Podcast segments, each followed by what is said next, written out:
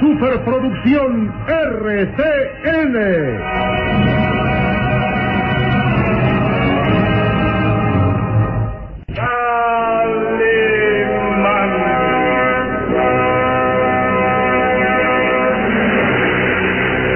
Caballero con los hombres, Galante con las mujeres.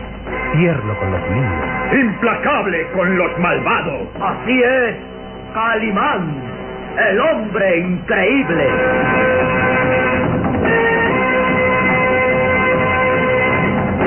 En su nueva aventura, el Valle de los Vampiros.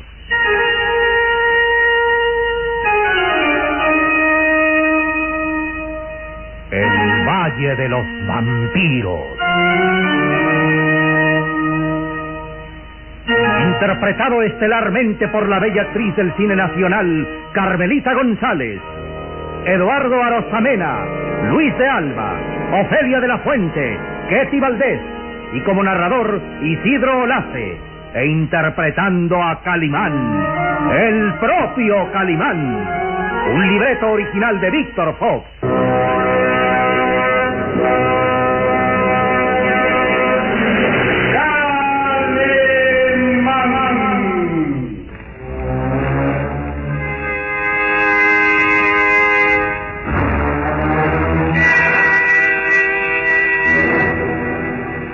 Extraño señor Smith al fin estaba ante la presencia del conde Bartok. Culminaba así su plan después de haber asesinado a dos hombres para obtener la valiosa esmeralda Romanov, sobre la que pesaba una maldición de sangre y muerte.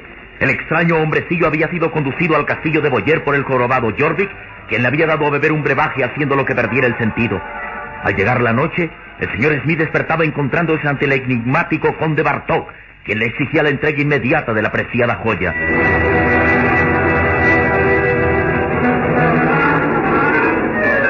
En las palabras del conde había una velada amenaza y algo que el señor Smith no acertaba a comprender. Esta joya, la Esmeralda Romanov, le fue robada a mi padre hace tiempo. Mucho tiempo. Yo era un niño apenas cuando me di cuenta que el zar, Iván Romanov, asesinaba a mi padre para robarle la Esmeralda. Y fue cuando juré ante el cadáver de mi padre que rescataría la joya algún día. Pero, señor conde, eh, ¿se burla usted de mí? Dice que esa joya le fue robada a su padre, pero si el señor conde Bartok, Ruskor, murió en el siglo pasado. Sí, su muerte acaeció en 1839. Más de un siglo esperando el momento de recuperar esta joya. Imposible. Eh, Si fuera verdad, usted tendría más de 100 años de vida y eso, eso es imposible. No tengo mayor interés en que lo crea. Me basta con haber recuperado la joya. Mucha sangre se ha vertido por ella. Muchas muertes han ocurrido entre todos los que la poseyeron. Señor conde, créame, no deseo permanecer más tiempo aquí. Le ruego que me entregue el dinero convenido y me marcharé cuanto antes. Usted no recibirá nada, amigo mío. ¿Lo oye bien? Ni un penique. ¿Qué? Pero todos los que han tenido esta joya han sido ladrones. Desde el zar Romanov que mandó asesinar a mi padre hasta usted, pasando por todos los que poseyeron la joya, han sido unos vulgares ladrones. Han comerciado con una joya que no les pertenecía. Yo soy su legítimo dueño y no pagaré por algo que siempre fue mío. Pero hicimos un trato, señor conde. El conde Bartok no hace pactos con miserables ladrones. Entonces, no me dará el dinero convenido. Ni un penique. Y habrán sido inútiles todos mis trabajos. Todo el ingenioso plan para asesinar a Sir Frederick y robarle la esmeralda. Inútil el que yo haya matado a mi cómplice Mortimer. ¿Sabe usted que he estado en peligro de morir, de caer en manos de la policía? Todos los ladrones hacen lo mismo. Y he venido hasta aquí huyendo. Y le he entregado la joya como convenimos. Y todo para que usted se niegue a pagarme. La esmeralda siempre fue mía. Ahora la he recuperado y eso es todo. No se burle usted de mí, oye. No dejaré que me time como a un incauto. Vengo preparado, señor conde. No le será tan fácil estafarme, créame. El hombrecillo, con el rostro bañado en sudor, temblando de ira, sacó de entre sus ropas un revólver y... Arriba las manos, señor conde. Vea, estoy armado y si no me paga, Lo mataré ahora mismo. Imbécil. Cree que puede amedrentarme. Puedo hacer algo más. Matarlo. ¿Lo oye bien? No me impresione con su actitud misteriosa. Ni siquiera le creo que usted sea el hijo del conde Bartok. Ruskor. No le creo ni media palabra en cuanto usted ha vivido durante más de un siglo. Nadie lo oye usted. Nadie puede vivir tanto tiempo. Podría ofrecerle pruebas, pero realmente no vale la pena. Por supuesto que no. Lo único que quiero es mi dinero. Quédese con esa maldita esmeralda. Cuente todas las historias que quiera. Pero a mí deme mi dinero. Hágalo o me veré obligado a matar. Imbécil. Intente matarme. ¡Vamos! Oprima el gatillo de ese revólver. ¿Qué espera? Lo haré. Lo haré. El hombrecillo, tembloroso, conteniendo su terror, levantó el arma apuntando directo al pecho del conde Bartok. El misterioso personaje permaneció impávido. No daba muestras de temor alguno al ver el cañón del revólver apuntándole al corazón. En su rostro intensamente pálido asomaba una sonrisa burlona, diabólica. ¿Qué espera? Dispare de una vez. Lo haré. He matado a otros que se han querido burlarse de mí. Voy a matarlo, señor conde, y nadie podrá impedirlo. Imbécil. Hágalo. Convénzase de una vez que soy inmortal. ¡Maldito tome! ¿Qué es esto? ¿Qué es esto? Disparé contra usted. Estoy seguro de haber hecho blanco. Disparé directo a su pecho y, y- y aún está vivo. El conde Bartok es inmortal. Pero no, no puede ser. No puede ser. Vamos. Le doy otra oportunidad. Vuelva a disparar. El señor Smith temblaba de angustia. Difícilmente apuntó nuevamente con el revólver directo al pecho del conde y... Esta vez no fallaré. El conde Bartok es inmortal.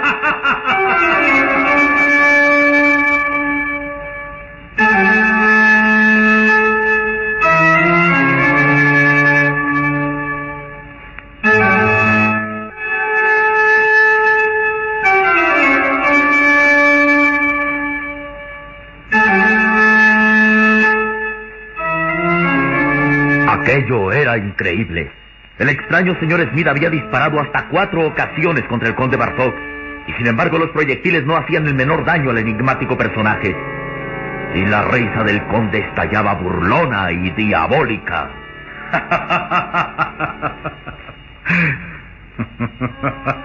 Vamos, vamos, señor Smith. Si aún no se ha convencido de mi inmortalidad, vuelva a disparar. Agote las balas de su revólver. Pero es imposible. Imposible que esté usted vivo.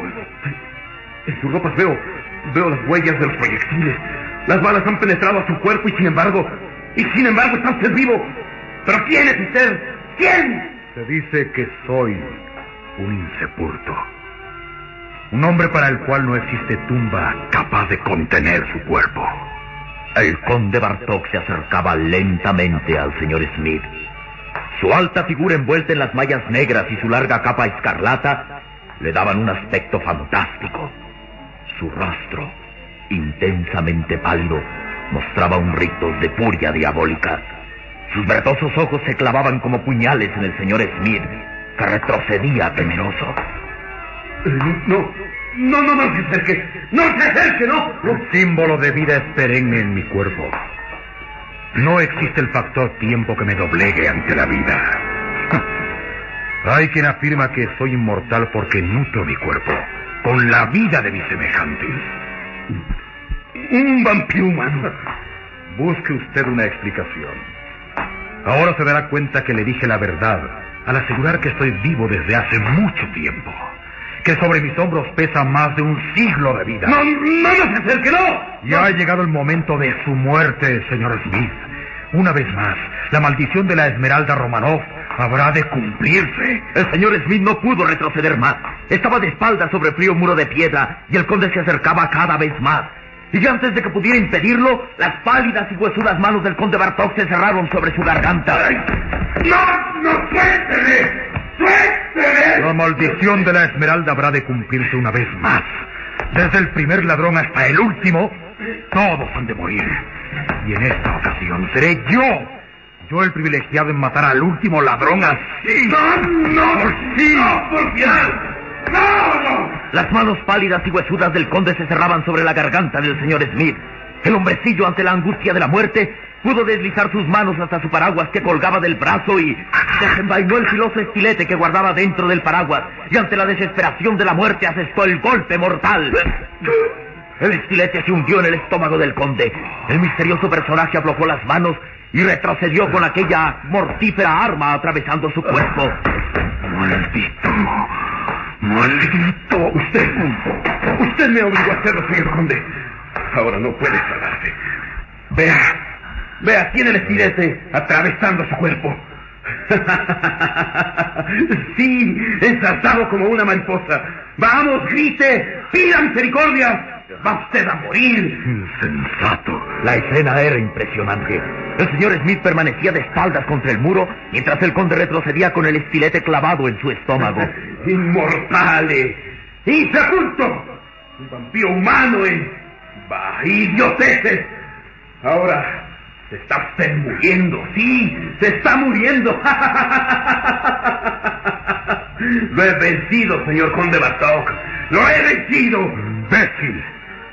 Vea, vea que el estilete no me causa el menor daño.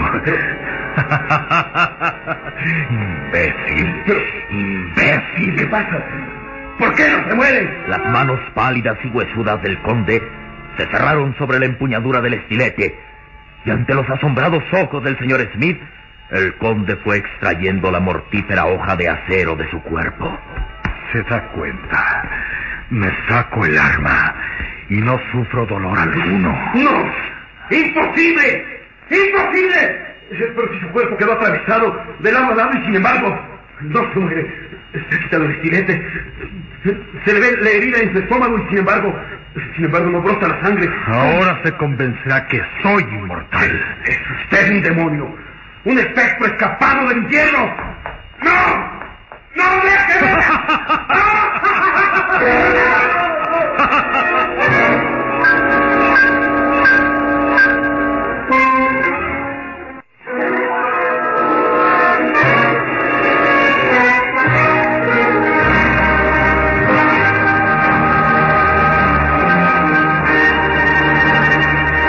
Señor Smith, presa de la angustia y el terror, trataba de escapar de la amenaza del conde Bartok, quien ante sus ojos aparecía como un demonio indestructible.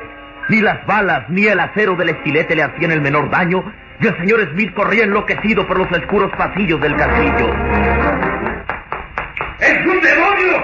¡Sí! ¡Un espectro salido del infierno para escaparse no existe! ¡No! ¡Tengo que escapar! ¡Tengo que escapar de este maldito castillo! ¡Pero Dios! ¿Por dónde? ¿Por dónde es un laberinto de pasillos?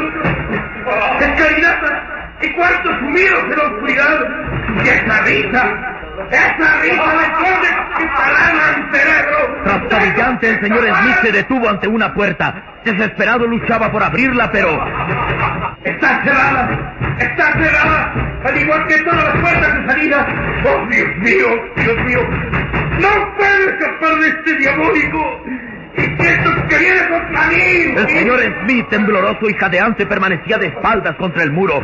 Inútilmente trataba de mirar entre las sombras y sin embargo presentía que alguien se acercaba a él.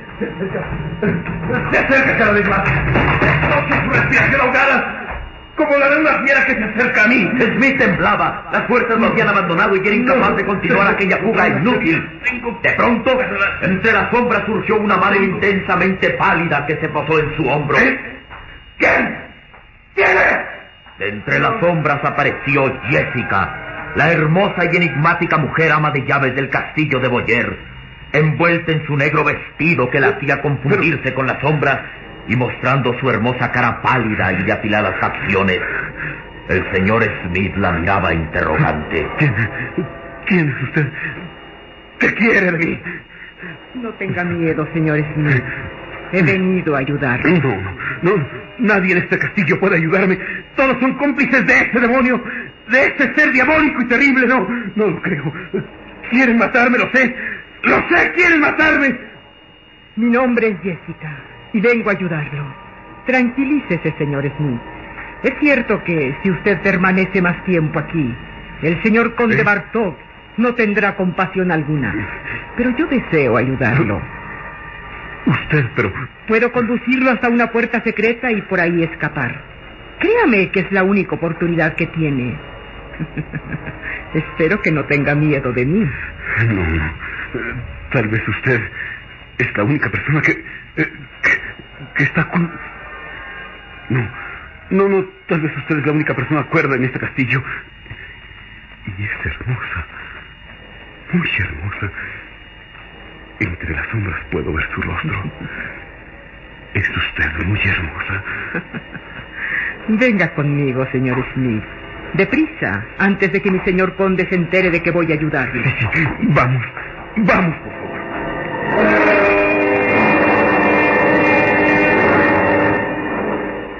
El señor Smith se estremeció al sentir en su mano la de aquella mujer que estaba intensamente fría, como la mano de un cadáver. Pero aceptó acompañarla. Todo era mejor que quedarse dentro del castillo donde el conde Bartok amenazaba su vida. Descendieron por una larga escalinata sumida en las sombras. Jessica se iluminaba sosteniendo un pesado candelabro y el señor Smith la seguía temiendo que de un momento a otro se apareciera el conde Bartok. Vamos, vamos deprisa. Si ese malvado me descubre, no me dejará escapar con vida, A créanme. mi lado nada tiene usted que temer. Es un demonio, un demonio indestructible. Disparé contra él mi revólver y las balas no le causaron daño a su cuerpo. Y después lo ataqué con el retirete. Y ni siquiera la sangre brotó de su reseco cuerpo. Es un cadáver, oye usted. Un cadáver viviente. No hay manera de ventilarlo. Jessica no respondía, y en su pálido y hermoso rostro se advertía una sonrisa burlona. Luego se detuvieron frente a una gran puerta y Entre de una vez, señor Smith. Aquí estará a salvo. Sí, sí, eh, todo. Todo antes que caer en manos del conde. Pero está muy oscuro. No puedo distinguir nada. Jessica avanzó tras el señor Smith y la luz de las velas del candelabro iluminaron un cuarto de paredes obscuras. Luego, la enigmática mujer cerró la puerta.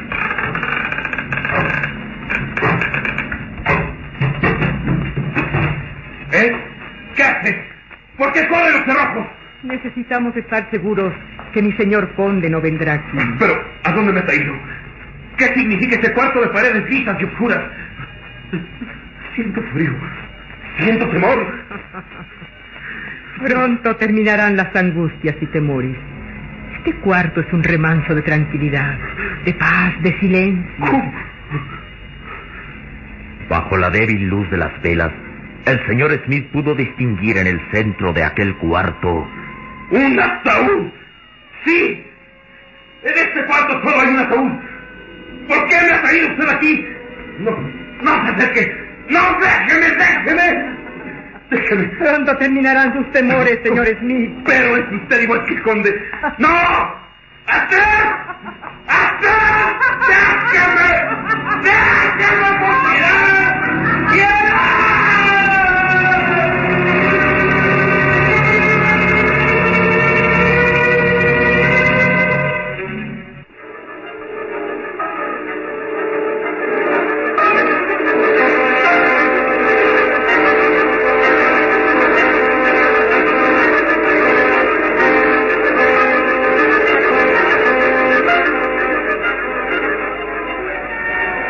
Tanto, Calimán y el pequeño Solín miraban impresionados cómo los moradores del pueblo se disponían a encender la leña amontonada en torno a aquella mujer que iba a ser quemada viva. Calmán, no hay manera de impedir que esa mujer sea sacrificada tan brutalmente. Es casi imposible contener a la turba enardecida. Lo que resulta extraño es que no haya una autoridad capaz de imponer el orden. Se equivoca, amigo. ¿Eh? Sí hay autoridad en este pueblo. Calimán y Solín reaccionaron al escuchar aquella voz. Luego vieron a un hombre que se aproximaba a ellos. ¿Quiénes son ustedes? ¿Qué hacen en este pueblo? Mi nombre es Calimán. El muchacho es mi compañero, Solín. Eh, este día llegamos al pueblo y ahora estamos sorprendidos del salvajismo que impera en este lugar. Pero es que se han vuelto locos. ¿Cómo se atreven a querer matar a una mujer? Esa mujer es un ser malvado. Es una bruja. El pueblo la ha condenado a muerte para castigar sus crímenes. Es decir, que en Rimley se toma justicia por propia mano. Si usted supiera lo que ha hecho esa mujer, al igual que todos pediría su muerte. Pediría que la quemaran viva. ¿Qué ha hecho esa mujer? La respuesta la encontrarán pronto. Voy a enseñarles algo que los impresionará como nunca en su vida lo han estado. Después de que vean el cadáver de una doncella, comprenderán por qué se ha condenado a la bruja Madea a ser quemada viva.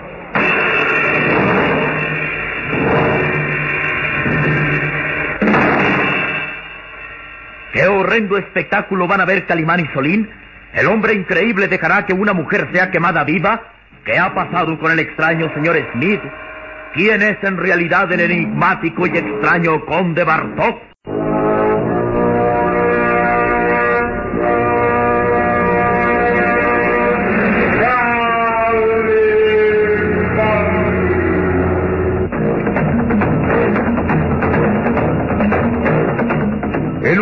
Próximo programa habrá más emoción y misterio en el Valle de los Vampiros.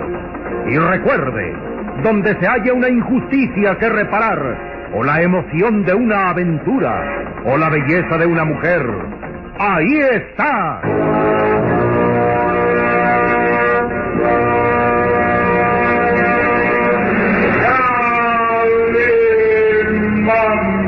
El Esta fue otra radionovela estelar de producciones RCN realizada por Alfa. Escúchela de lunes a sábado a esta misma hora por RCN.